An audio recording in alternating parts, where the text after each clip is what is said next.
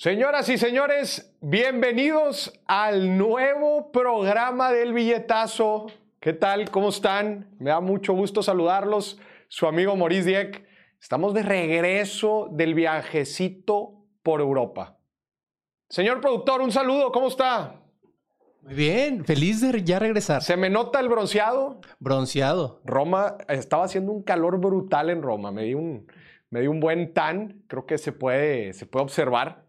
Gente, les tenemos un episodio, un programa bien, pero bien cargado de contenido financiero. Obviamente estamos metiendo en nuestra paleta ahí para hablar sobre consejos financieros al momento de viajar. Los tengo ahorita fresquitos, especialmente en, épocas de alta demanda, ¿verdad? Son las épocas de, eh, de verano, lo que estamos viendo ahorita. Europa estaba llenísimo, llenísimo, pero sin duda hay formas de viajar barato. También les tengo eh, eh, información porque publiqué el día de ayer en mis historias, ahí para los que me sigan en redes sociales, publiqué en, en las historias los datos duros del viaje. ¿Cuánto me costó? ¿A dónde fui? ¿Cómo le hice? Los cómo específicos del viaje. Y hubo mucha gente que me dijo, Maurice, creí que era mucho más caro hacer el viaje que estás haciendo. Entonces, de eso vamos a estar platicando más adelante en el monólogo del billetazo. Consejos financieros al momento de viajar. Así que si usted está planeando viajar, no se lo puede perder. También vamos a ver reacciones, obviamente, de TikTok y vamos a analizar cuánto cuestan las cosas. En el cuánto cuestan las cosas del episodio de hoy, vamos a hablar de ¿Cuánto cuesta vivir en un auto? Les, les voy a decir algo. En Ámsterdam, justamente venden los espacios en los canales para que la gente pueda vivir en botes. Bueno, aquí el día de hoy vamos a analizar cuánto cuesta vivir en un auto si así lo decidieses. Si dices, ¿sabes qué? Ya me cansé de pagar renta, quiero vivir en un auto. Aquí lo vamos a ver específicamente cuánto cuesta en dólares y en pesos en Estados Unidos y en México. Así que quédense aquí con el billetazo. Estamos estrenando, como pueden ver, estamos estrenando un nuevo diseño. Estamos eh, con una estructura un poco diferente, pero estamos seguros que lo van a disfrutar mucho. Obviamente hemos escuchado lo que ustedes nos han dicho. Eh, de qué es, lo, qué es el tipo de contenido que les agrada. Así que este es el programa en donde hablamos de dinero de una forma bien, pero bien aterrizada y bien casual. También está apareciendo el número en pantalla para que se comuniquen. Va a estar apareciendo el número en pantalla más adelante para que se comuniquen aquí a cabina y nos cotorree y nos diga, oye, Maurice, es que esto, es que el otro, es que yo quiero esto, pregúntenme lo que sea. Aquí lo vamos a estar respondiendo. Pero antes de empezar el programa, vámonos a los mapas. ¿Qué nos trae la bolsa el día de hoy? ¿Qué nos traen los mercados positivos?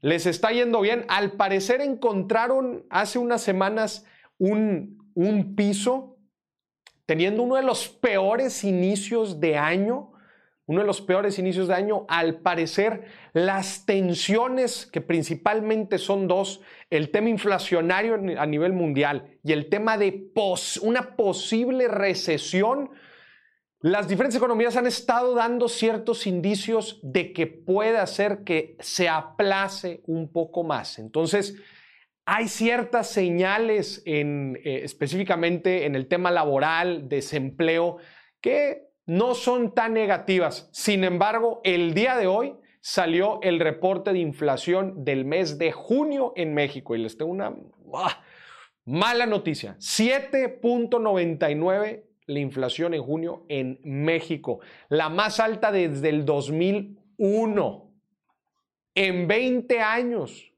Así que las presiones inflacionarias siguen ahí, los precios se siguen yendo para arriba y estamos pues otra vez, como lo hemos platicado ya en muchos de estos, programas, pues envueltos en una coyuntura internacional que tanto el COVID, la guerra en Ucrania, la reactivación económica impulsan para que el día de hoy tengamos pues estos niveles de inflación. Pero así está todo el mundo, ¿eh? No crea que nada más aquí en México. Acuérdese el trip que, me aventé, estuve analizando los, eh, las variables macroeconómicas de los diferentes países y están igual. En Gran Bretaña, en el Reino Unido están también en 8%. Eh, eh, Países Bajos, Holanda también está cerca del 9%. En Praga, República Checa, 12, 13% de inflación. No es algo solamente de aquí. Como les dije, hay una coyuntura internacional que está afectando a los precios hacia arriba. Lo importante es ver cómo le van a hacer para tratar de administrar, para tratar de bajar este tema de inflación. Pero bueno, de esto y de mucho más vamos a hablar en el billetazo. Bienvenidos al programa. Bienvenidos, quédense aquí.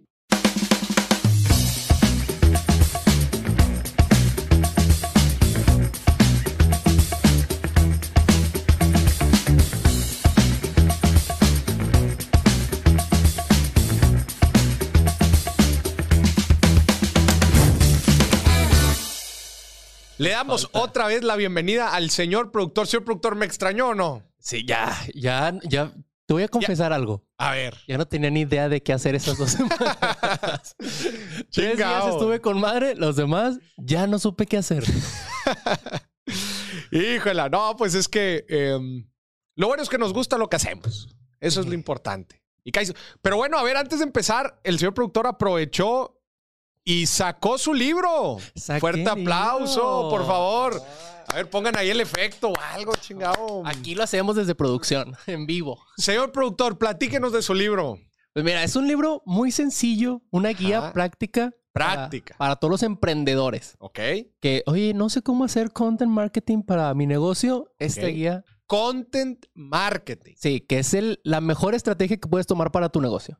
Órale. Entonces, ahí está la guía completa. ¿Y cómo se llama el libro? Se llama Lígate a tu cliente. Ah, caray. Ah, ahí hacemos una comparación de algo que todos sabemos hacer.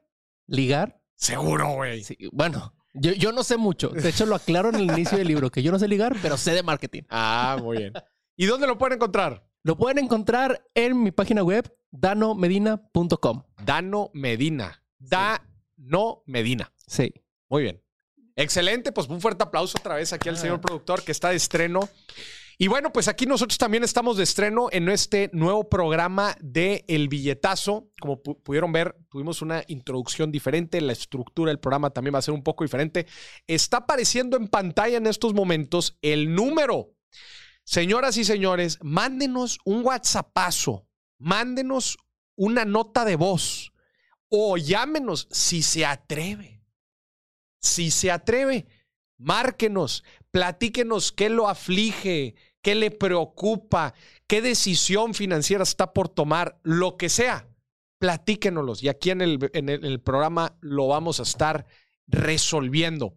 Ojo, nos puede marcar a lo largo de todo el programa, nada más pues lo vamos a estar introduciendo aquí en los momentos específicos en donde demos algún espacio para eso. ¿Qué pasó aquí en. Eh, ¿Qué pasó en México, señor productor, mientras no estaba yo? ¿Pasó algo interesante? Pasó. ¿Pasó algo interesante? Se, se, inauguró la refinería Dos Bocas. La refinería Dos Bocas. Se estrenó, ¿ah? Mientras yo no estaba. Se, inauguró, digámoslo. Se inauguró. Sí. Ah, pero todavía no empezó. No se estrena, pero ya se inauguró. Ah, pero se inauguró. Ah, muy bien, muy bien. Oigan, como estaba platicando ahorita, salieron los datos de inflación del, mes de junio eh, de México y como que al principio, en el mes de mayo, todo pintaba que se estaba tranquilizando. En junio volvió a crecer.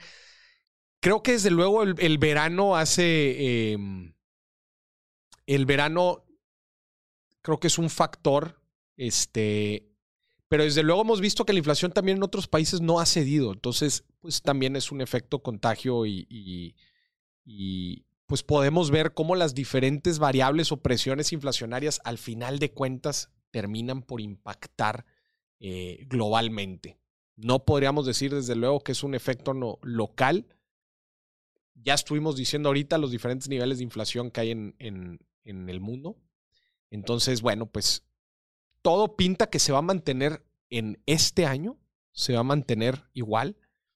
Eh, veremos para el 2023. También subieron la tasa de interés mientras yo no estaba. Subieron la tasa de interés 75 puntos base. ¿Verdad? Sí, Lástima que no pudimos, que no pudimos eh, apostar, pero sí, de 7 a 7.75 fue un incremento importante. Eso fue, em, eso fue, eh, eso fue hace, hace algunas, fue la semana pasada, si mal no me equivoco fue la, la semana pasada. Eh, pregunta aquí Juan José Oviedo, ¿cuál es el porcentaje de inflación en Venezuela? Mira, a ver, déjame te lo saco ahorita. Oye, de hecho, un dato curioso que me aventé en el viaje, ¿por qué, por qué Venezuela se llama Venezuela? ¿Sí vieron, las, ¿Sí vieron mis historias? ¿Por qué Venezuela se llama Venezuela? En realidad es Veneciela, que significa pequeña Venecia. ¿No sabían eso?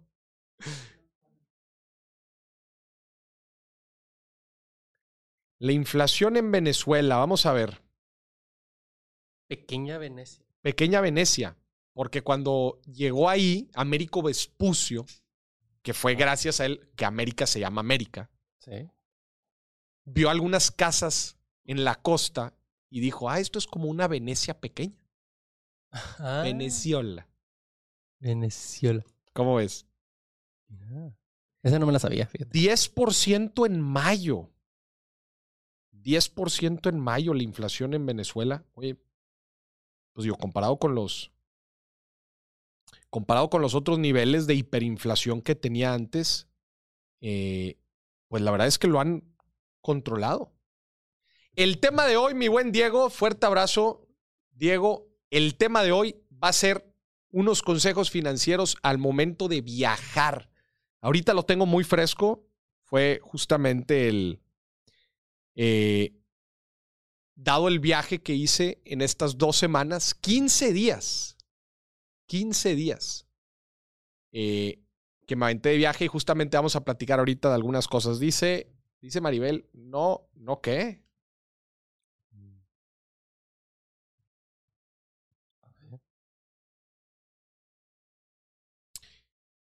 Aunque la inflación interanual en Venezuela, 151% la interanual de mayo 2021 a mayo 2022. ¿Verdad? Pues es un. Es bastante. Pero bueno. Eh, ¿Les parece? Vamos a empezar con el monólogo del día de hoy. Gente, pues ahí les va. Hace rato que yo no me daba, no sé, aquí el señor productor me podría decir, hace rato que yo no me daba un viaje como estos. Sí, ya hace mucho. Dos semanas. Podría decir que llevaba quizás años sin darme un viaje como estos. Desde que yo te conozco, no. No me, había, no me había aventado un viaje como estos. Eh, entonces, me lo di. Decidí dármelo. 15 días por el viejo continente. Seis ciudades. Londres, Ámsterdam, Praga, Roma, Florencia y Venezuela. No, y Venecia. ¿Cómo? Venecia. Venecia. Dijiste Venezuela. Ah, perdón, perdón. Eh, Venecia. Terminamos en Venecia. Seis lugares. ¿Ok?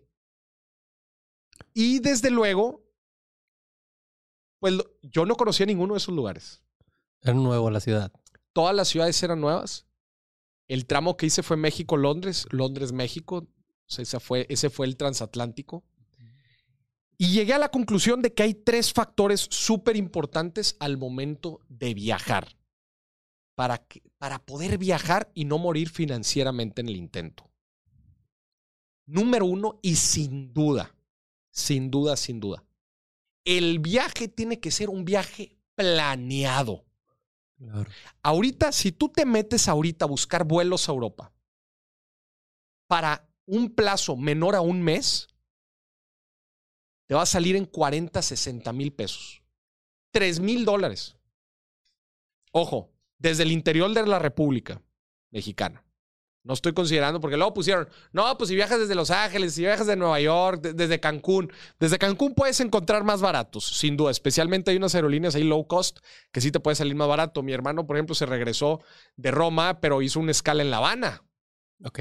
Sí le salió un poco, un poco más barato. Y aprovechas para quedarte ahí a descansar unos días. no, güey, yo creo que ni siquiera se bajaron del avión, güey. Vámonos de regreso, güey. no, este. Entonces, desde luego que el viaje tiene que ser planeado por lo menos un mes y medio antes para comprar los vuelos. Es como una regla de oro. Y lo mismo con el hospedaje. Ahora, hospedaje. ¿Cómo conseguir hospedaje? yo les recomiendo, no solamente se vayan porque luego la gente, no, pues Airbnb, y ahí consigo barato. Hay una plataforma a mí que me encanta, Booking. Booking.com, neta, te combina muchos, muchos, eh, muchos estilos de hospedaje y te, te, los, te permite compararlos que además Déjenme decirles que en Europa es bien importante la ubicación. Digo, en cualquier lugar obviamente es importante, pero en Europa específicamente porque si te vas a un barrio que te queda muy lejos, si le sumas el transporte, te puede salir más caro el caldo que las albóndigas. Lo mismo sucede con los aeropuertos.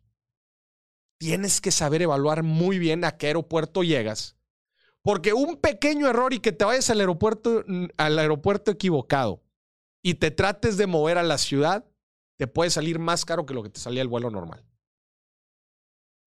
El viaje tiene que ser un viaje planeado, lo tienes que hacer con tiempo, tienes que seleccionar muy bien las ciudades a las que vas, comprar las cosas con tiempo. Inclusive las entradas a los museos o a los parques o a donde sea que vayas a entrar, lo tienes que hacer con tiempo. Por ejemplo, yo no pude entrar a la casa de Ana Frank. Porque la casa de Ana Frank la tenías que comprar las entradas dos semanas antes. Ah, Dos semanas antes. Semanas. La capilla Sixtina, de puro rollo pudimos entrar. si hubiéramos comprado las entradas una semana, dos semanas de antes, pues ya sabes que vas a ir. Lo puedes hacer mucho mejor. Todos los días bien planeados. Los, el, eh, ¿Cómo te vas a transportar interciudades? Obviamente el vuelo grande, en caso de que vaya a ser un viaje grande. Todo eso bien, bien, bien planeado, neta, pero neta, se van a ahorrar una muy, pero muy buena lana. Pregunta Arturo, ¿qué tan fastidioso, qué tan cierto es en Europa están fastidiados de los turistas que pueden llegar a ser groseros? Completamente cierto. Completamente cierto. Déjenme les digo algo, en Europa están hasta la madre de los turistas. Hasta la madre. El punto de inflexión nosotros lo tuvimos cuando llegamos a un restaurante por el barrio del, del Coliseo Romano la zona más turística de Roma. Güey, literal. No sabes cómo nos trataron. No. Pero mal. Arrastrando sillas de que, güey, vamos a hacer cuatro. Güey, arrastrando sillas, mesas, golpeando las cosas. Güey, fue increíble, güey. Le estábamos haciendo un favor al compadre. Perdón, él nos estaba haciendo un favor. Ya. Güey, te vinimos a consumir, güey. No, no, no. En Italia específicamente lo sentí más. En Italia. Roma y Venecia. Roma y Venecia. Pero es que también la cantidad de gente que había era impactante. Roma especialmente. Entrar a ver la capilla Sixtina es una odisea. Llegas tan fastidiado que dices, ah, esta es la capilla Sixtina. Ah, Ah, esta es. Llegas fastidiado del tumulto, de la cantidad de gente.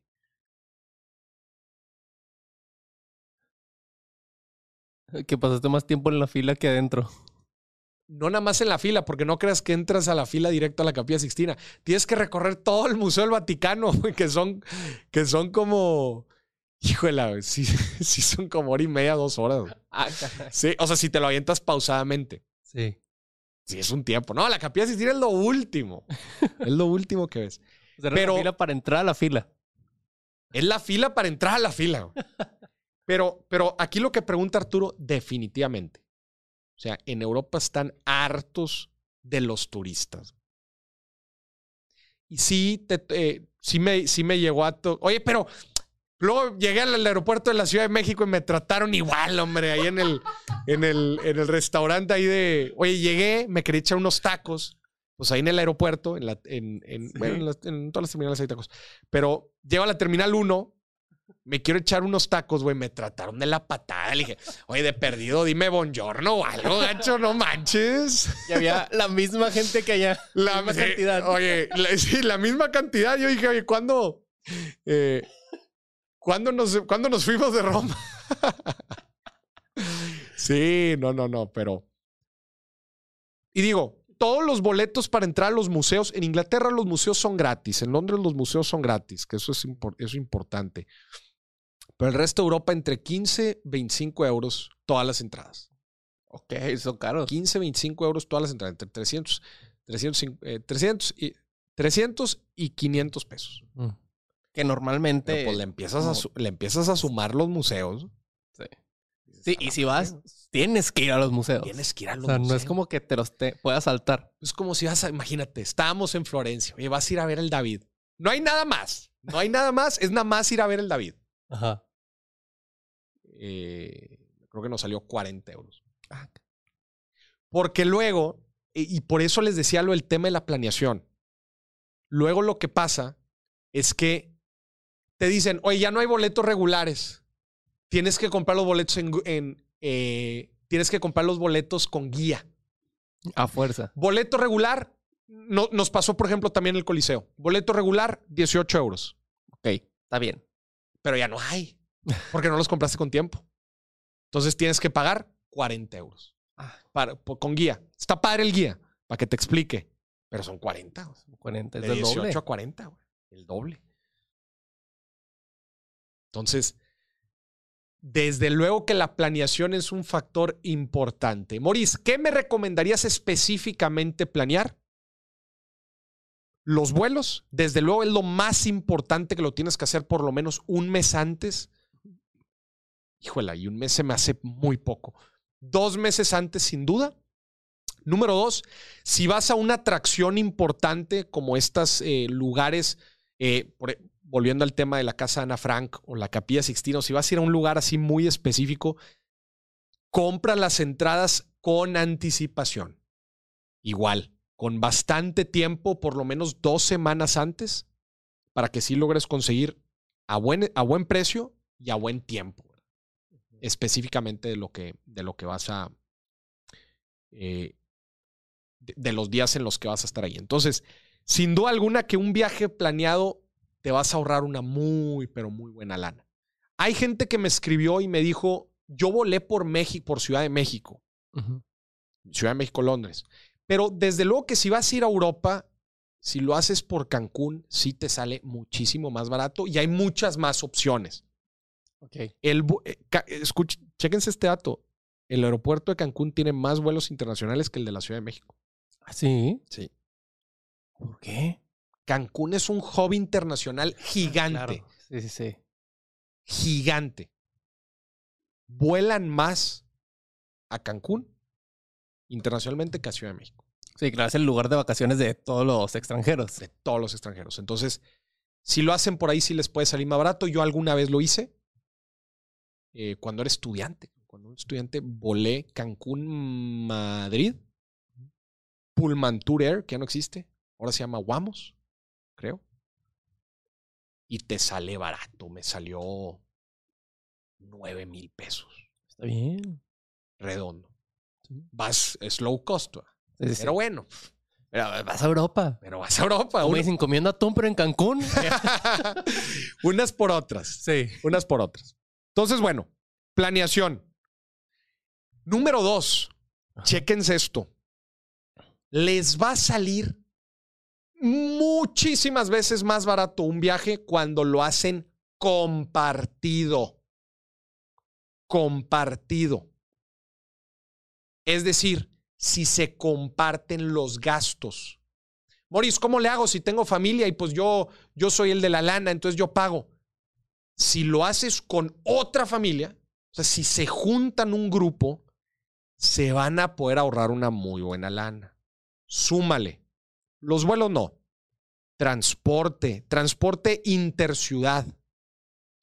Si, se, si, utilizan Uber, Didi, si utilizan plataformas, si van a rentar vans y se están dividiendo los gastos, les va, se van a poder ahorrar una muy buena lana. Los precios grupales siempre van a poder, poder conseguir mejores precios. Entonces, entre más, llamémosle unidades económicas al viaje puedan incluir, les va a salir mu- mucho más barato. Por ejemplo, el viaje que yo hice, éramos cuatro unidades económicas, cuatro personas.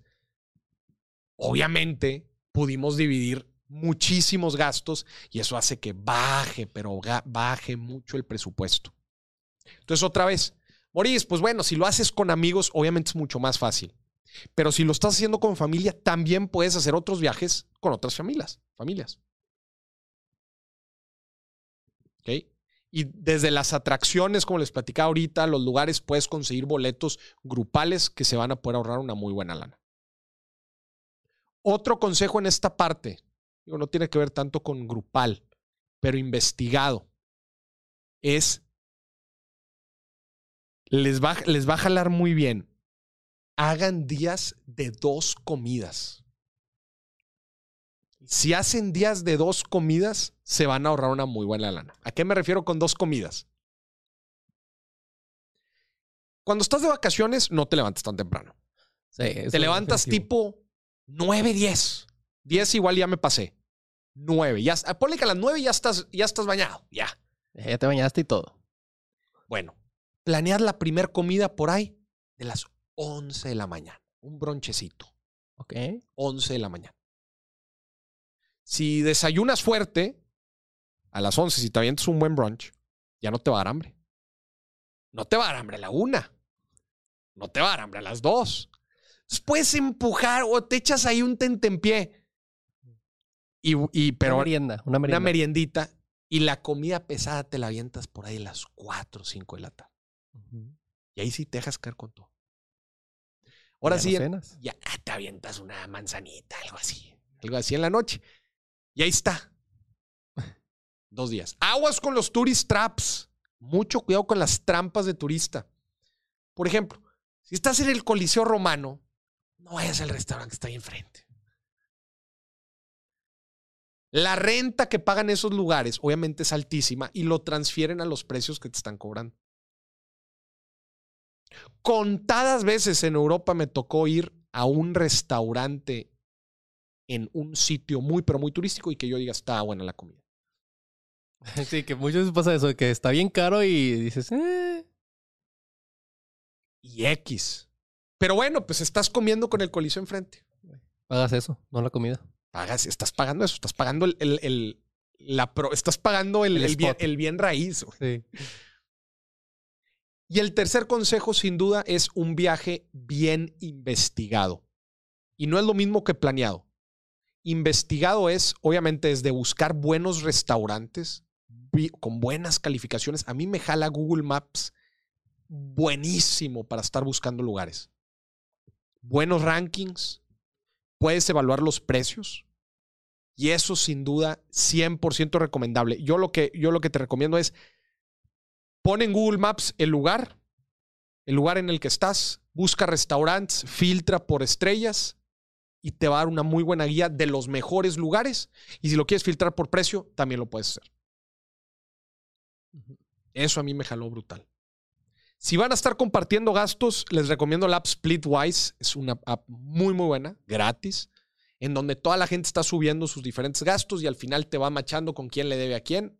Y es una forma bien, pero bien sencilla de organizarse cuando están viajando más de una unidad económica.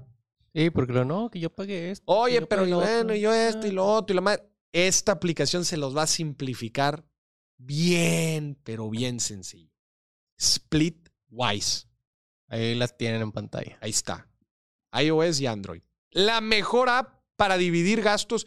Y ojo, yo ahorita les estoy poniendo el ejemplo, este, yo les estoy poniendo ahí el ejemplo de, de un viaje.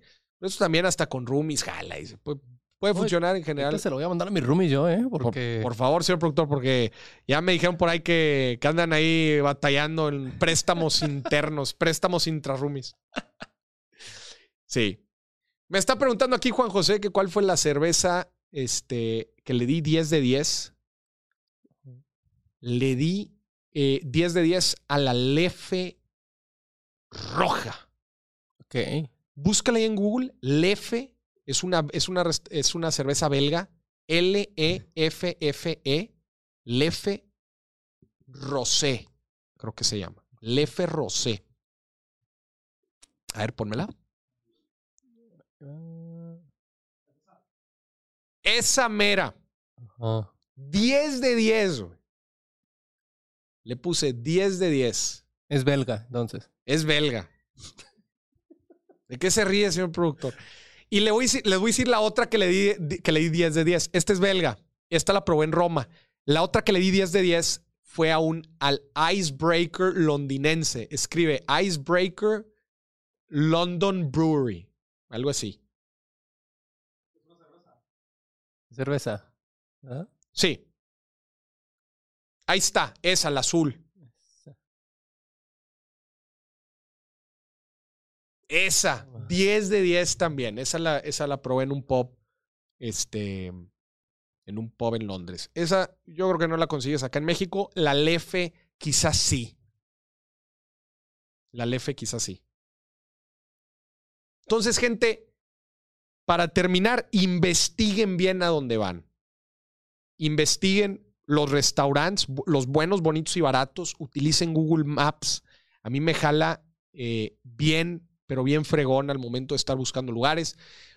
Investiguen las zonas en donde van a rentar los lugares, también como les platicaba, es bien importante. Investiguen el transporte público, si se van a mover en metro, si se van a mover en autobús, si van a pedir Uber. Analicen bien las zonas, qué llega y a dónde, cuánto cuestan y cuál es la mejor forma de estarse moviendo. Hagan comidas de dos, hagan días de dos comidas. Día a día le llamamos algunos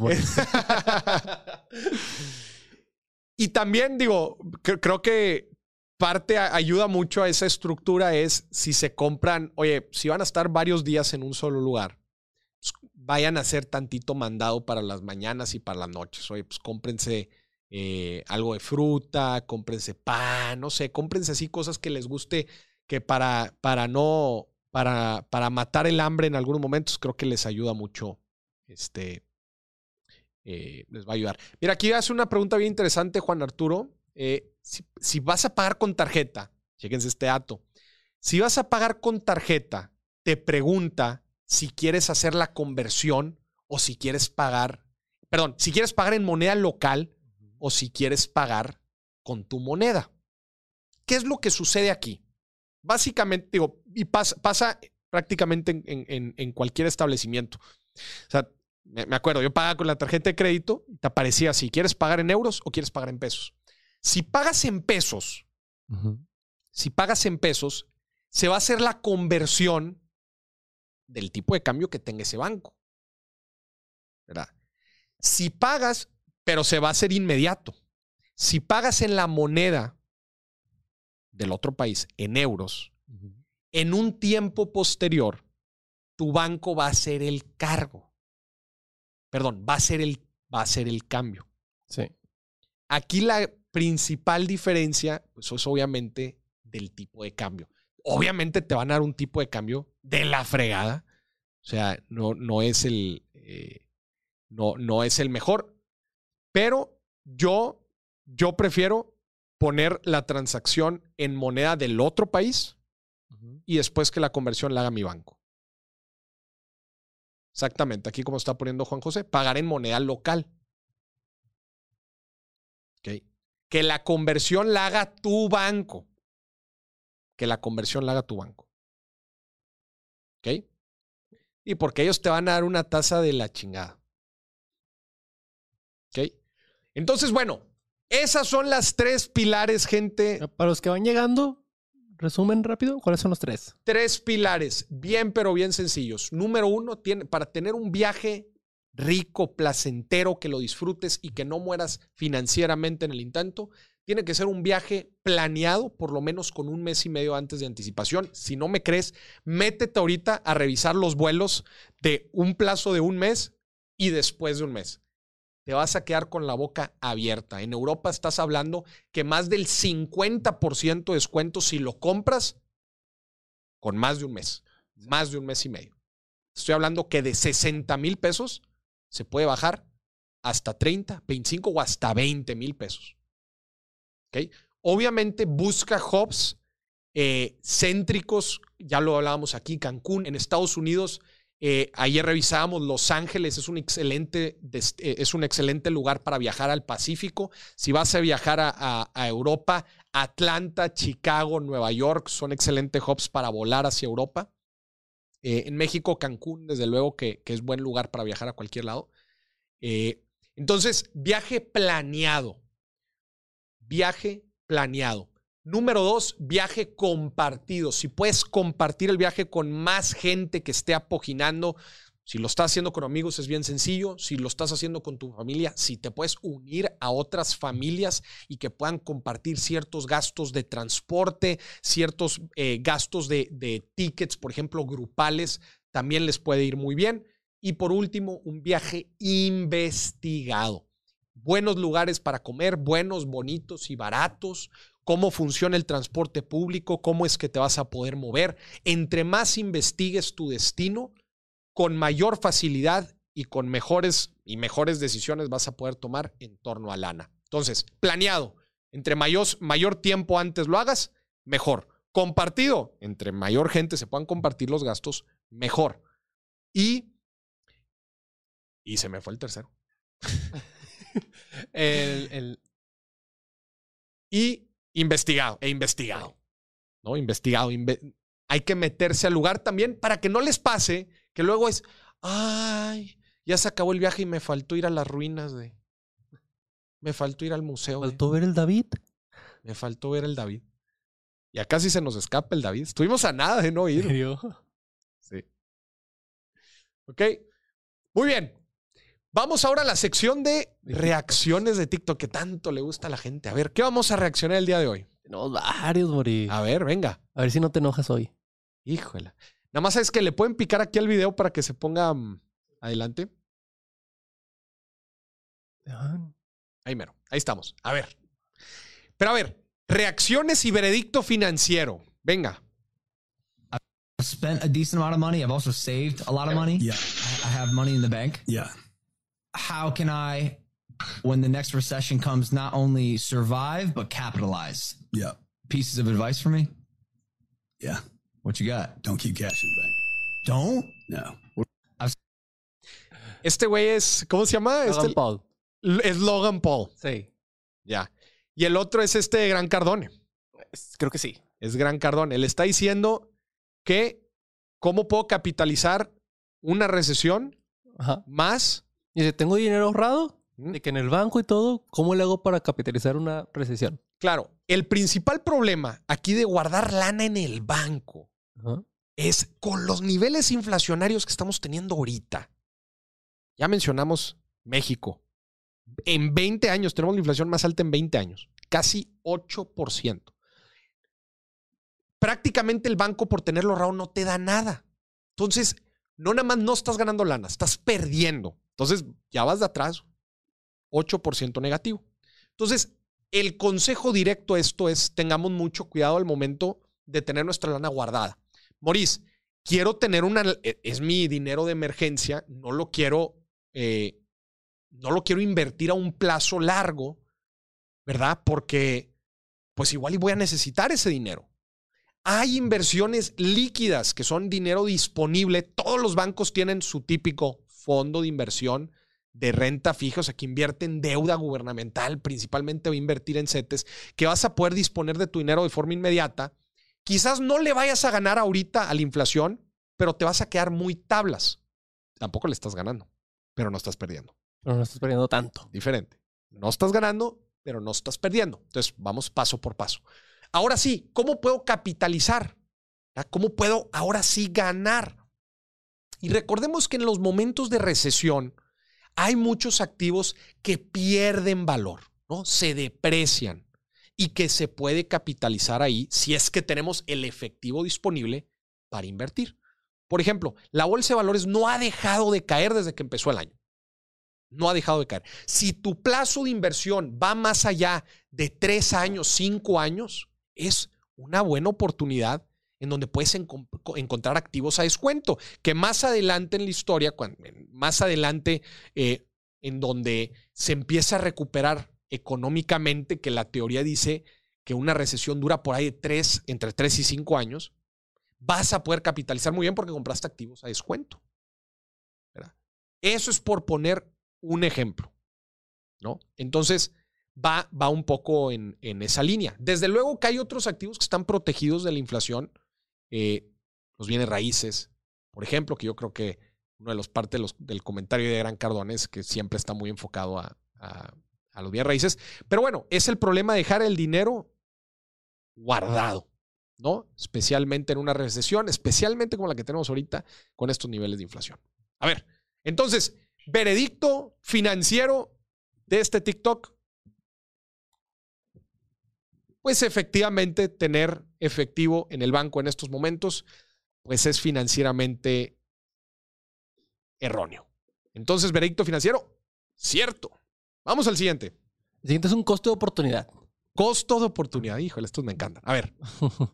Desde niño lo vimos. ¿Qué fue lo ¿Qué pasó con el fichaje de Kylian Mbappé? Desde niño lo vimos siendo fanático de Cristiano Ronaldo y del Real Madrid. Incluso dijo en varias entrevistas que su sueño era jugar para el equipo merengue. El Real Madrid tuvo un acercamiento con él donde le ofrecieron buen salario, un bono de bienvenida y un puesto como titular en el club. Sin duda alguna sería un gran paso para su carrera. Tendría solvencia económica, protagonismo en Champions y jugaría para el equipo más importante de Europa. Y eso sin mencionar que como futbolista tendría mayor competencia deportiva. Porque vamos a aceptar algo amigos, no es lo mismo jugar contra el Olympique de Marsella que contra el Barcelona o el Atlético de Madrid. Estaba a punto de tomar la decisión más importante de su carrera. Todo parecía estar prácticamente cerrado. Incluso él subió una foto a su Instagram donde estaba visitando la ciudad de Madrid y jugadores como Luka Modric, Vinicius Jr. y Camavinga le dieron like. Pero al parecer el PSG puso una oferta millonaria en la mesa que Kylian no pudo rechazar. Le ofrecieron un sueldo de 100 millones de euros al año y un bono de renovación por 300 millones. Además, esto está de locos. Lo pusieron en la mesa directiva y le dieron el poder de tomar decisiones tácticas y de fichajes. Hay muchos rumores de que el nuevo técnico será Zinedine Zidane. No sé qué tanto le agrade que un joven de 23 años le diga cómo hacer su trabajo. Hay mucha gente que piensa que él solamente quiso quedarse en el París por todo el dinero que le ofrecen. Yo pienso que quiso quedarse porque quiere darle su primer trofeo de Champions a esta institución. No sé si fue la decisión correcta, pero hoy nos demostró que no le interesa jugar para el Real Madrid y que ese sueño que algún día tuvo de niño solo fue una mentira. Híjole. Te voy a ser sincero, no, no tenía todo el contexto, pero la primera vez que vi que, que Mbappé rechazó el Real Madrid, no lo entendí. Dije, madre, se me hacía la movida, se me hacía la movida lógica. Pero a ver, lo bañaron en lana. Sí. Lo bañaron en lana. Le, le prometieron tomar decisiones directivas. Ajá.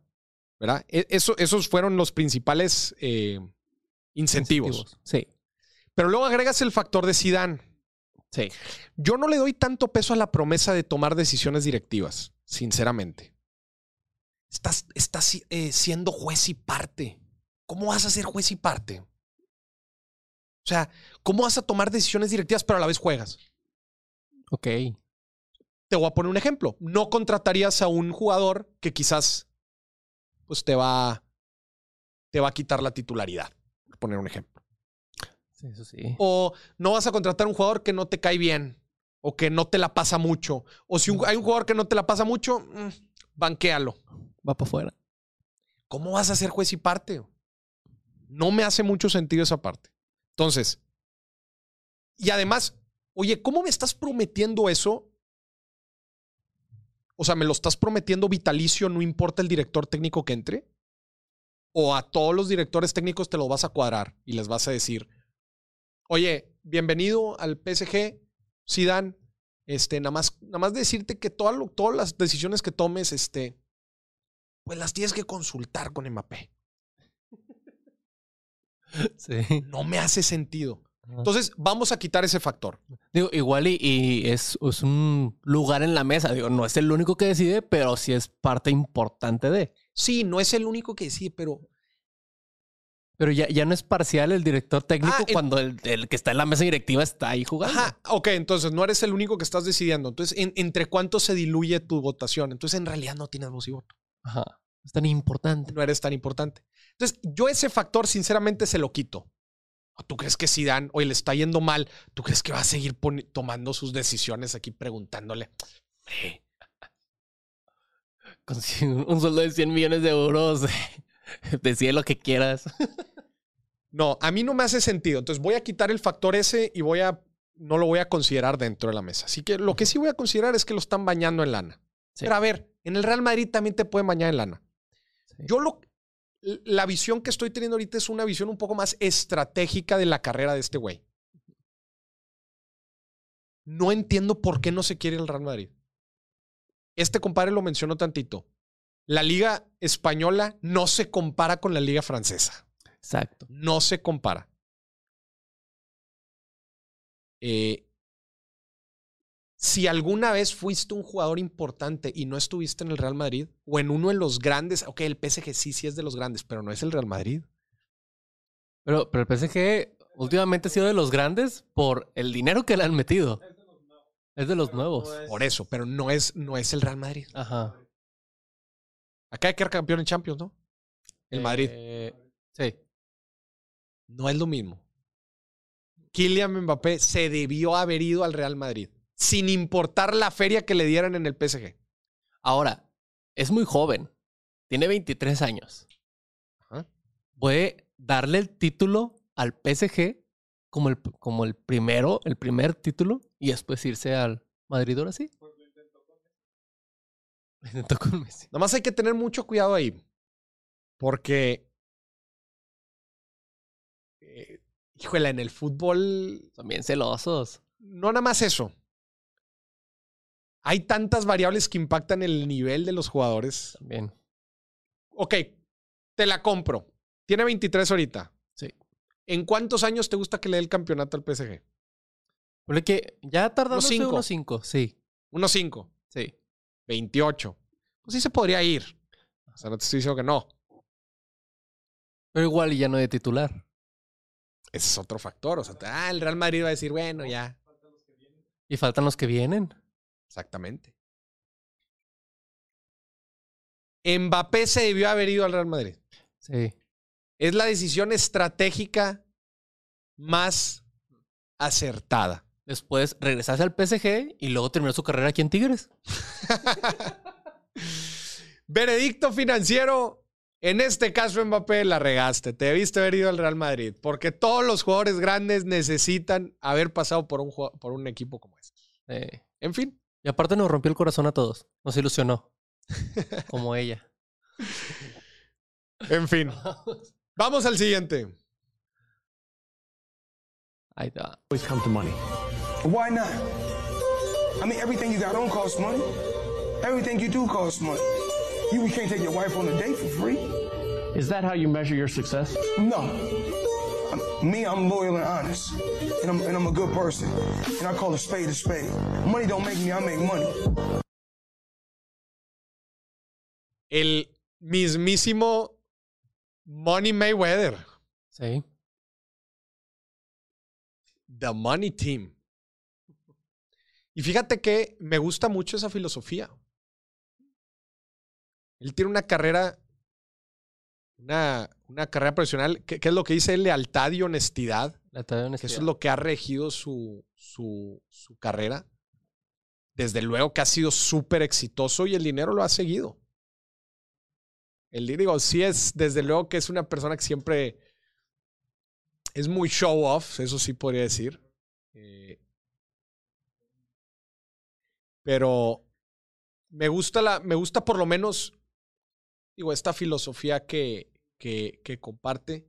Cuando tú eres bueno haciendo algo, cuando eres bueno haciendo algo, eh, y en realidad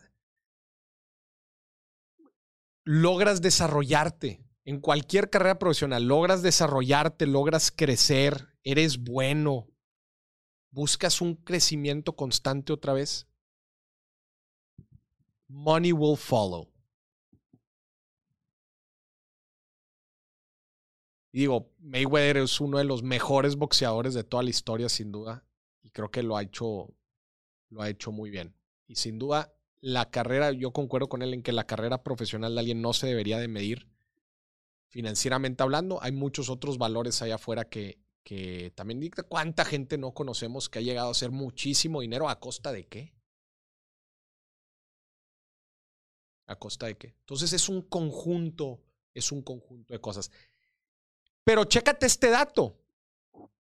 Entonces, ¿qué si mide el dinero en una carrera profesional? ¿Qué si mide el dinero? Algo tiene que medir. ¿Los resultados? El valor. El valor. El valor que agrega. El valor que agrega. si tú cada vez buscas agregar más valor, cada vez vas a obtener más dinero. Acuérdense la frase, a ti te pagan por dos cosas, agregar valor o solucionar problemas. Entre más problemas soluciones a más gente o entre más valor agregues a más gente, más dinero vas a tener. Eso mide específicamente el dinero. No mide el éxito de, eh, no mide el éxito profesional. El éxito conlleva muchos otros variables y muchos otros factores. Y de por sí es una palabra bien, pero bien compleja de definir. Éxito, ¿qué es el éxito? Cada quien tiene su propia definición de éxito. Pero entonces el dinero que mide. Mide el valor y el impacto. Ese es mi veredicto para este, para el buen Money Mayweather. Pero ¿sabes quién también es, quién es mejor boxeador todavía? ¿Quién? Ari Gameplays. ¡Ah! Ari Gameplays. Vamos a ver. No. ¿Es lo que sigue? Sí, vamos a ver primero este. Porque mientras estabas en Europa, Maurice, ¿Qué pasó? se llevó a cabo la velada del año 2, Ok. que es, es un evento pa- para poner La contexto velada del año 2. Sí. Pongamos en contexto a la gente. Vamos con texto. Es una pelea de box de varios streamers de, Twitch y de, de las plataformas estas, que or- organizado por Ibai, Ok. que es el streamer de los más grandes, top del mundo. Mm. Pues resulta que se agarran pues, a golpes ahí arriba. Ok. Pero Lo que normalmente sucede en una pelea de box. sí, se agarran a golpes. Bueno, quién sabe, Mayweather sí le corre. Ah, ese sí. pero, pero resulta que habló del tema financiero de este evento. Ok. Que, que primero, a ver, felicidades a Ari Gameplays que ganó Ganó Gameplays. mexicana Campeona. de la velada. Qué fregón. Pero Ibai habló del tema financiero de este evento. Te voy a decir algo. Sí. Antes de que hable Ibai. Contexto. La producción de eventos son inversiones altamente riesgosas. Muy riesgosa. Muy riesgosas. ¿Por qué riesgosas, Maurice? Evaluemos todos los riesgos que puedan suceder. Número uno, riesgo de taquilla. Que no se te venda, que no vendas. Número dos, tú ya, trae- tú ya traes un, un costo financiero que de alguna manera buscas compensar. ¿Verdad? Sí.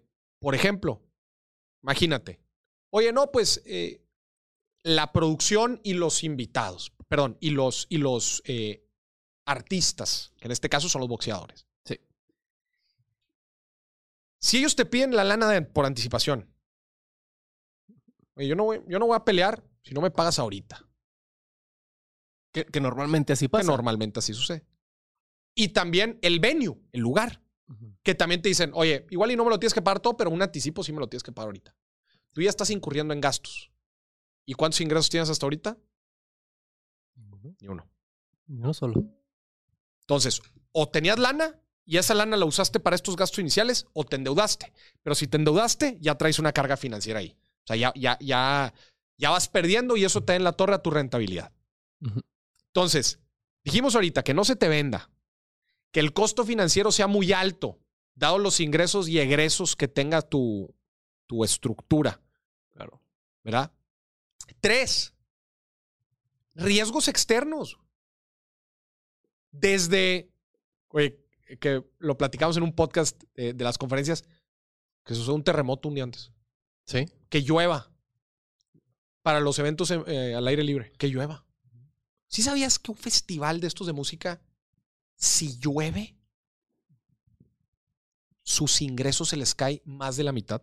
Sí. Obviamente la gente no compra cheve. O sea, el impacto financiero es, el riesgo es altísimo. ¿Que suceda algo durante el evento? Que suceda algo, algo, suceda algo durante el evento. Que uno de los invitados te cancele. Que, que se, que le dio cobicho y ya no ir. COVID, se fracturó, se lo que sea. Ajá. Los permisos gubernamentales, no sé, que necesites. Hay tantas razones, hay tantas variables que afectan un evento que eso lo hace ser eventos de sum- eh, inversiones de muy alto riesgo. Claro. Con ese contexto, vamos a ver qué dijo Ibai, cómo les fue financieramente su evento. Pero sí que es cierto, amigos, que al final nos ha dado pérdidas este evento. Yo creo que por una cuestión del precio de la entrada, probablemente, y porque además el boxeo no es tan fácil de patrocinar. Dame al, Hay muchas marcas. No habla- ah, ahorita hablamos de los patrocinadores. Ajá. Tickets. Dijimos, el riesgo del boletaje es que no se te venda, Ajá. pero hay otro riesgo ahí, que no hayas hecho bien tus números, güey. Ajá. ¿Qué, qué fue lo que le pasó a él? que fue lo que le pasó a él. Oye, se ve, llen- el evento había 10 mil personas. Estaba lleno. estaba lleno, Sí. pero los números que hicimos, los hicimos mal, porque resulta que aun y cuando se llenó, no ganamos lana. Ahora, ahorita mencionó a él los patrocinadores. Dale play. Que solo por ser boxeo no quieren entrar. Eh, entonces, las que más suelen entrar en boxeo son bancos, criptomonedas, de casas de apuesta diría que no pueden, eh, ron, cosas así. Claro, hay muchas que ya a la mínima no, no, no les gusta, ¿no? Entonces, eso hemos Dale tenido ahí alto. un pequeño problema. Esa no se la compro. Ajá. La de los patrocinios no se la compro. ¿Por qué? Porque sí pude. A ver, Eh, de- patrocinios había. Sí había patrocinios. ¿cuántos millones de personas estaban viendo esto? Eh, rompió el récord de la transmisión Récord Sí. de transmisión en vivo. en vivo, en streaming. Había 3.5 millones de personas. 3.5 millones de personas en vivo en Twitch. Ah, que ojo. al- ¿Cómo? No. No lo, no, lo dudo mucho. güey. Yo creo que, o sea, a espérate, que, que ojo, que cuando a las 24 horas de que acabó el evento, ya tenía más de 40 millones de reproducciones. 40 millones de reproducciones. La cantidad de atención que tiene ese evento era altísima. ¿Cómo que batallaste con los patrocinadores? Y se sabía, se sabía que iba a ser un evento que todos íbamos a estar viendo. Es el segundo. Es el segundo que hacen. Sí. O sea, ya había un track record. Si es el primero, te lo compro. Digo, ay, pues las marcas no saben si va a haber tanta gente. y La madre. Ya sabían que iba a estar hasta la madre. Sí. No se la compro ese de los patrocinos. De los patrocinios. Aparte, súmale, súmale que los que participaban también eran streamers. Por eso, o sea, tenías un centro de atención eh, enorme. ¿Sabes qué sí te compro? ¿Qué? Que no hicieron bien los números. Probablemente. Cuando tú sacas el estado de resultados de, del proyecto, tienes ingresos y tienes gastos. La estructura, y todo eso lo haces en un modelo financiero, obviamente en Excel. Cuando haces eso, tú pones todos los supuestos, Ujú. ¿verdad? Dices, bueno, vamos a vender, ¿cuántas entradas eran? ¿10 mil? 10 mil. 10 mil entradas las vamos a vender a, dos, a 5 pesos, por, por ejemplo. Entonces, ah, muy bien. ¿Cuántos patrocinios vamos a conseguir? Vamos a conseguir 20 patrocinios y cada uno nos va a dar 500 mil euros. No sé, así empieza. Y luego sumas todos los gastos, todas las inversiones que tienes que hacer. Y luego eso te da la rentabilidad del negocio. Yo lo que sí te... Y ahorita sale, iba ahí diciendo, oye, no pusimos bien el precio y no tuvimos los patrocinadores que queríamos. Ahí también creo que, que les puede haber afectado, que sin saber, al igual y sí, pero comentó Ibai en otro streaming que en lugar de pagarle a los boxeadores, que, que les iba a salir mucho dinero, que dijeron, oye, no te voy a pagar, pero te damos permiso de que tú lleves tus patrocinadores. O sea, que tú en tu ropa, en tu- donde quieras, Tú te financias. si tú buscas los patrocinadores que quieras, cobra lo que tú quieras y eso es tu dinero.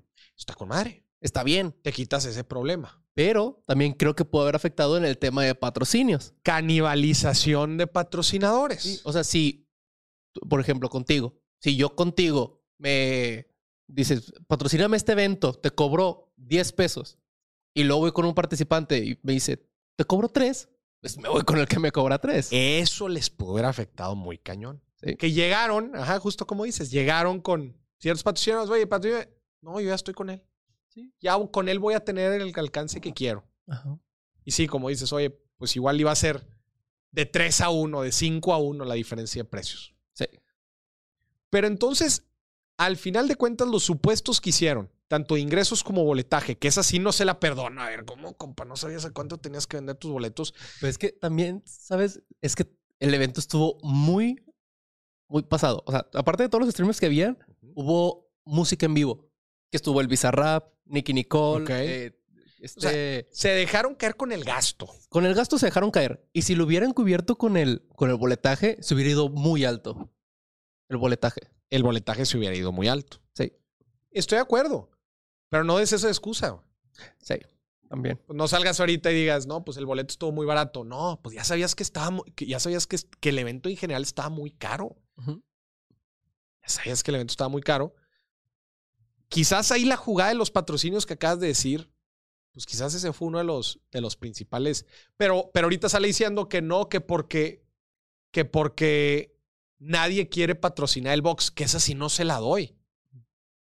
Pero es que también ahí, eh, es que, es que fíjate la, todas las cosas que juegan. A ver. Porque según yo, en, en Twitch no puedes eh, poner patrocinios de alcohol, que son lo que no- los que normalmente patrocinan este tipo de eventos. Entonces, igual y, ah, llegó una marca de cerveza, la que quieras, dijo, te patrocino. Pero oye, llegó Twitch y le dijo, oye, bro, no puedes, no puedes poner esta marca aquí. Sí, pero entonces eso ya es problema de la plataforma, no del boxeo. También. Porque aquí lo que él dijo es, no quieren patrocinar el boxeo. Claro. Y a ver, si ya sabes de antemano eso, prevelo. Sí. Si ya sabes que las marcas que... Otra vez, estás diciendo que fue la segunda pelea. Sí. Yo no estuviera diciendo todo esto si hubiera sido la primera. Ah, la primera. La primera se vale. Ya la segunda, papá. La segunda ya no. En fin.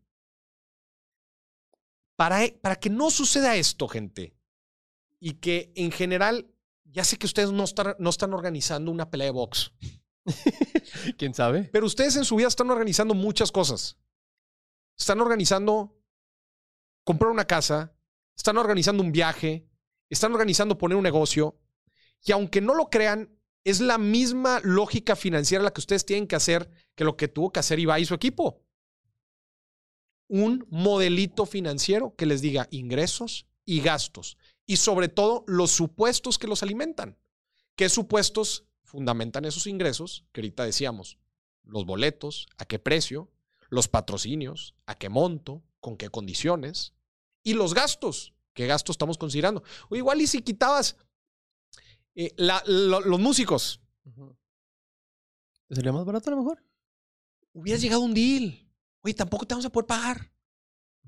Pero el Es alcance. el evento o- más grande del año en. Sí. Oye, el Super Bowl no le paga a los artistas del medio tiempo. Yo no, no sé si le pagaron. Estoy haciendo el, el- el Ya. supuesto, pero Pero eso mismo lo, pudiese, lo pudiste haber hecho con muchos otros gastos. claro. Hasta, hasta haber llegado un buen descuento eh, con el venue. A lo mejor el lugar, como, como muchos le hacen de que, oye, no me cobres la renta, vende lo que tú quieras de alcohol, quédatelo tú, a mí no me importa eso. ¿Sabes cómo son los deals de las bandas del top 10 de bandas a nivel mundial? Me lo platicaron ahorita cuando vino Coldplay a Monterrey. ¿Cómo es? Ellos llegan contigo y tú, a- contigo productora y te dicen, oye, ah, ¿quieres hacer nuestro evento de Coldplay? Ok, el 97% de las entradas es mío. Así, up front, up front. Ok. Ni- no es negociable, No, así no, es. El 97% de lo que vendas es mío. ¿Por qué crees que como quiera aún así es atractivo? No tengo idea, 97% es mucho. Es casi el total. O sea, estás diciendo que los organizadores, que los organizadores están jugando, están jugando por el 3%. Chéquense este dato. Aún y con todos los riesgos que estamos diciendo, los organizadores le están tirando al 3% del evento. Sí. Quiero que se pongan en ese contexto. Tú estás organizando el evento, vas a conseguir el venue, la, la logística, la seguridad. Aún así que tú estás poniendo todo eso, la banda va a llegar a tocar. Te dicen, tú nada más vas por el 3%, el 97% es mío. ¿Por qué crees que sigue siendo atractivo? Wow. eh, ¿Qué venden en el, en el evento? ¿Alcohol? Además de lo que, digo, claramente la venta interna es un, es un, es un atractivo. Pero sigue siendo atractivo Porque Por- sabes que te va a llenar. Es un sold out en el día que abras la venta. Sí, a los cinco minutos que abras taquilla. Y eso es, pues, considerablemente tiempo antes del evento. Sí. Entonces, para empezar, no necesitas financiamiento. Todo el dinero lo vas a tener en preventas. Sí. Va a ser un sold out asegurado. Vas a poder vender un chingo adentro. Sí. Por eso aún así sigue siendo atractivo. Y por eso tienen los pantalones estas bandas de decir el 97% es mío. Ajá. Tú vas por todo lo demás, pero el 97% es mío. Te aseguran, es completamente seguro que vas a Es vender. seguro que lo vas a vender. Seguro. Y mira, ¿qué, qué, qué bandas te gusta meter ahí? Justin Bieber. Justin Bieber, un Coldplay. Sí. Eh, ¿Qué te gusta? De, de ahora los que están muy famosos, los reggaetoneros. Bad, Bunny fácil. Claro, Bad Bunny bebé. Fácil. Aquí te tendremos algún día. Eh, no sé, de las más, de las más internacionales. eh, se, me, me- híjole, se me fueron ahorita. No, me quedo Nah, no, no. No. Banda, Este- nah, no, un Maroon, no sé, un Maroon Maroon, five. Maroon 5. ¿Sí? Only un Maroon 5. Miley un, Cyrus. un BTS. Sí, te llena lo que quieras. Una Miley Cyrus, una Katy Perry.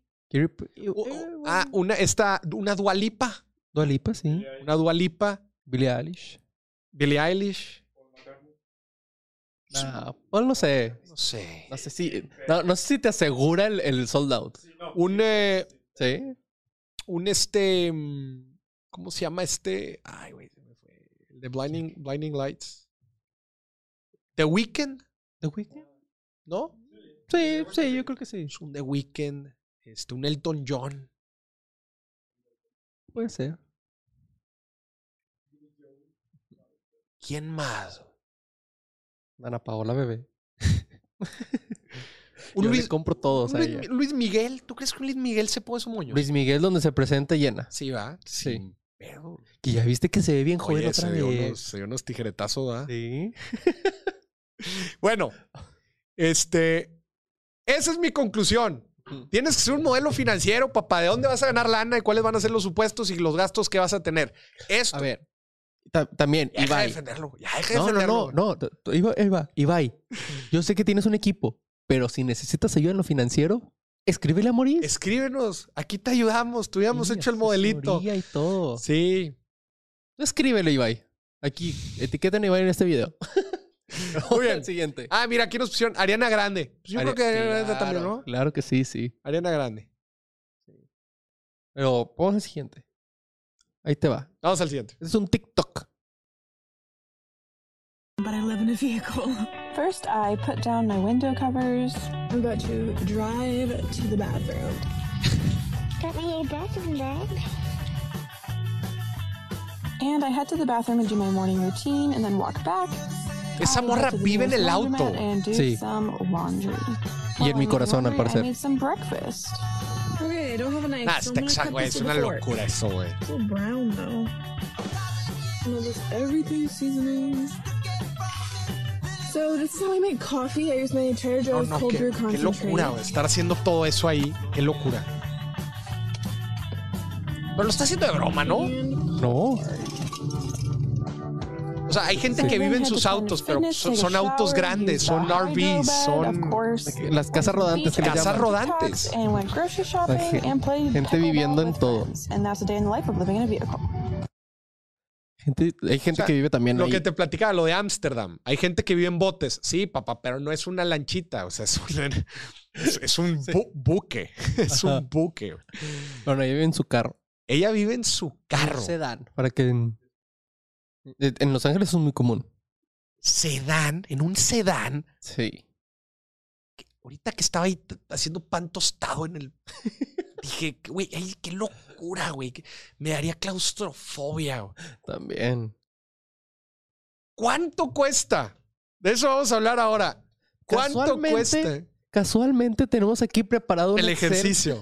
A ver, ¿cuánto cuesta vivir en un auto? A ver, vamos a hacer el ejercicio. Por ejemplo, aquí tenemos las rentas promedio al mes en tres diferentes ciudades: Ciudad de México, Monterrey y Guadalajara. Ya va, va- va a empezar la gente. Ay, está muy barato, está muy caro. Estamos poniendo un punto medio. Ya sé que en la Ciudad de México puedes encontrar algo muy, pero muy barato. Puedes encontrar algo desde luego muy, pero muy caro. Pero estamos poniendo en Ciudad de México entre 10 mil y 20 mil pesos. ¿Cuántos metros cuadrados te gusta? 60, 70. 60, 70 metros cuadrados. Monterrey, ¿cuánto? ¿Qué está poniendo? 19. Sí, sin problema. Guadalajara, 10 mil pesos también. Ok. Estamos, pero eso es en un departamento, ¿no? O sea, Sí, un depa. O sea, en una casa habitación, en un- en un bien, en un bien habitacional. Sí. Pero aquí vamos a ver cuánto cuesta un auto, eh, vivir en un auto. Primero, pues, que tienes Primero hay que el auto. comprarnos el auto. Paso uno. Paso uno, comprar el auto. ¿Ok? Sí. Eh, que ahí, obviamente, el enganche, ¿no? ¿Cuánto? 20% estamos. Bueno, estamos poniendo un costo promedio del auto 270 mil pesos. Sí, que es más o menos lo que anda un, el, el más vendido y más barato. ¿Qué te gusta? ¿El, el Nissan Vento? Es el. No, No, el, el Versa. Vento es Volkswagen. Versa. Sí.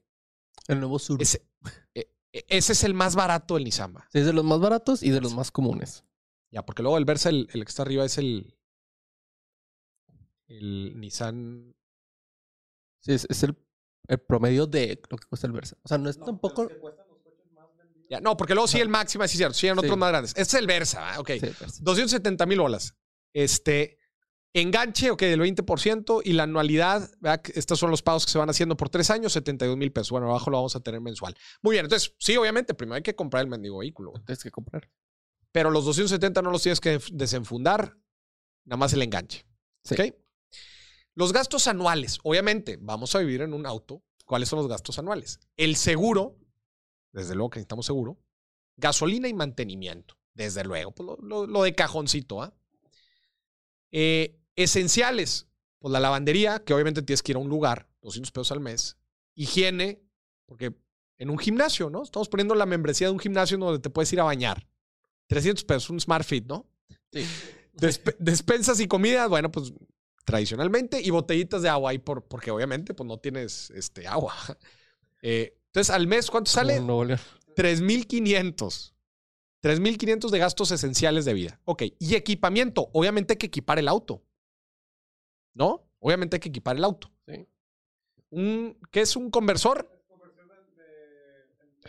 De energía. Sí. Sí, claro. ¿Cuánto es? 2.300.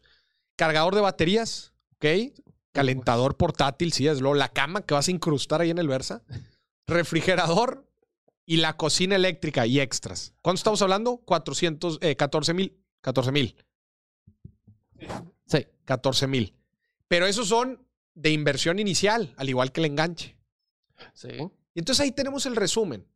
Las mensualidades, ¿verdad? Que son qué? 6 mil. Gastos no- normales, 2.500. Esenciales, eh, esenciales, 3.500. Eso es de gasto recurrente. Sí. 12 mil, ¿qué? 12 mil. 12.050. 12.050. Y abajo tenemos la inversión inicial, que es el enganche de cin- 54 y el equipamiento de 14. Sí. Ahora, vamos a compararlo. Y eso es vivir en un Versa, ¿va?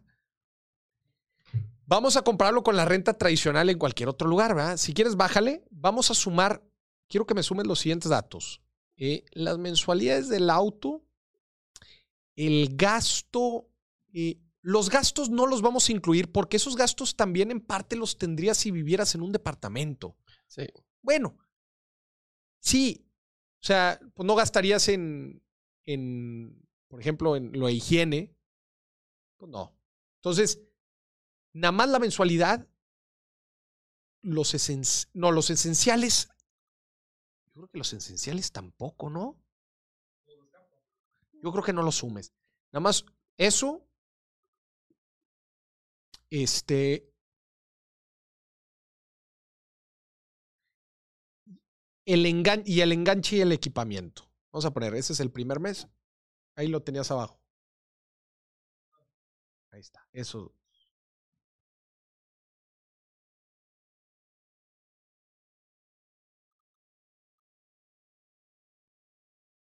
A ver cuánto nos dio. O sea, tú te necesitarías 74 mil pesos para entrar.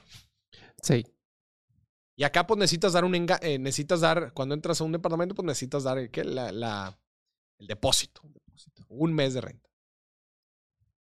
Pero bueno, aquí ya tienes el auto, ya nada más te falta moverte al jale. Oye.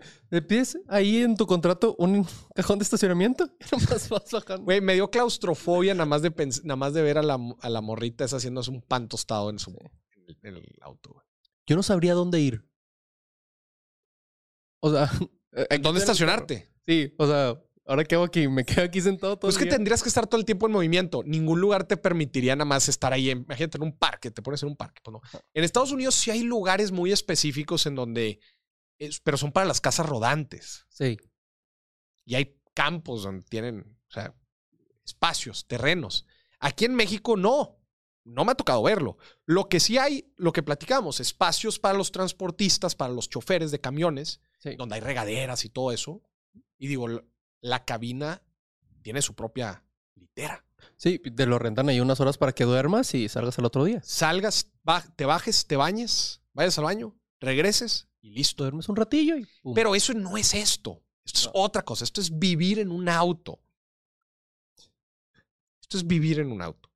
Es que estoy pensando a dónde iría todo el día. O sea, estoy sentado en un No, carro pues- todo el día. No, tienes trabajo. Pues vas a trabajar. Pero luego, Pues te regresas a otro lado, otro parque. Tienes que buscar otro parque. Tienes que buscar otro terreno baldío en donde estacionarte. siento que me estresaría más. ¿Ahora dónde voy? Pero espérate, ¿y luego y el clima?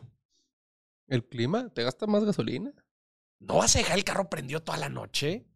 No. Ey, ah, bueno, ahí te puedes comprar un chiquito de esos de agua, Ventilador. Sí.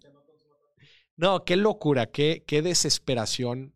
Pregunto aquí a la gente en Facebook y en YouTube, ¿usted viviría en un auto? A ver, pregunta, pregunta al auditorio. ¿Alguna vez han dormido en un auto? Sí. Sí, sí, sí. Sí, han dormido en un auto, sí, yo Sí, sí, también. sí. Más veces de las que me gustaría admitir. A ver, ¿en dónde vi- dormiste en un auto? Es que antes hacíamos muchas fiestas en quintas. Ah, pues sí. Entonces, pues no había espacio o no había privacidad. Entonces, No, pues te vas a dormir al carro, carro. Pues sí, ponía obviamente. unas cortinitas, o sea, unas cobijas ahí en las ventanas para que no se viera para adentro y ya me Sí. dormí ahí. Güey, una vez a mí me tocó dormir en un auto. Estábamos, eh, cuando yo estaba de intercambio en Europa, Ajá. rentamos un auto. En Europa, en, en distancia de tres horas en auto, puedes llegar a donde quieras. Ok. To- a todas las ciudades de Europa prácticamente. Entonces rentamos un auto y, y me acuerdo, fuimos, estábamos en Francia dando la vuelta y se nos hizo de noche. Ok.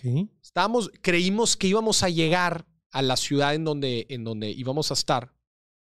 eh, y el problema es que se nos retrasó el tiempo, no teníamos reservación de lugar. Y ahí íbamos a medio camino. Y decíamos, híjole, todavía nos faltan como unas dos horas. Ya estamos bien cansados. Dijimos, oye, pues vamos a ladearnos aquí, vamos a estacionarnos por aquí. Nos echamos una pestaña, una dormida de unas cuatro o cinco horas y le seguimos. Sí. Y no, no, no se veía, no, no se veía que había hotel y nada cerquita. Ni un motel, le pasó nada. Dijimos, bueno, pues nos orillamos, nos echamos la jeta, nos ahorramos el hospedaje y le seguimos. Es buena. También por seguridad, no te ves. El único tema fue el seguridad, pero ahí era, un, era como un parquecito. No, o sea, me refiero a seguridad de que manejar cansado También. también, es peligroso. Sí, pero sí me acuerdo esa vez. eh, esa vez me tocó en, en Europa, en, por el sur de Francia. Y digo, también obviamente hay que saber hacerlo, saber dónde lo hace. ¿no? Sí, no, no es lo mismo acostarte allá en Francia que aquí en, en Ecap- Ecatepec. En Ecatepec. Aquí en la Indepe, va. sí, no manches. Amaneces sin carro. No, no, no. Y fíjate que también tengo, por ejemplo, en una RV, en una casa rodante. Bueno, es que hay de casas rodantes a casas rodantes. Claro. Hay casas rodantes que son remolques y hay casas rodantes que son, pues, camiones. Este. Creo que es una experiencia interesante, especialmente si estás en un road trip. Sí. Pero yo no sería muy fan de mediana a largo plazo, no, hombre. No, mucho tiempo no. Mucho tiempo. Ponle que si estás aventando un tour de que unos dos, tres meses, va. Pero estás en movimiento. Ajá. Es que ese es el plus. A ver, el- si no estás en movimiento, no, si estás siguiendo aquí en Monterrey, no está chido. no está chido. Ajá. Y obviamente tiene que ser grande. O sea, Sí. De perdido donde puedas estirar las piernas. Pues sí, de Donde te puedas parar. Si ya te puedes parar, está bien. Esa morra está haciendo un pan tostado enfrente, con el volante. ¿Cómo fregados? Pero ¿sabes qué? Aquí para el equipo de producción, en el próximo billetazo del próximo martes, acuérdense, martes y jueves a las 12 pm, aquí por este mismo canal, eh, vamos a sacar cuánto cuesta vivir en un bote en Ámsterdam. Uh, sí, sí. Una de las cosas que más me impresionó de Ámsterdam es que tú puedes comprar un permiso para, para llegar tú con tu bote y ponerte en un canal.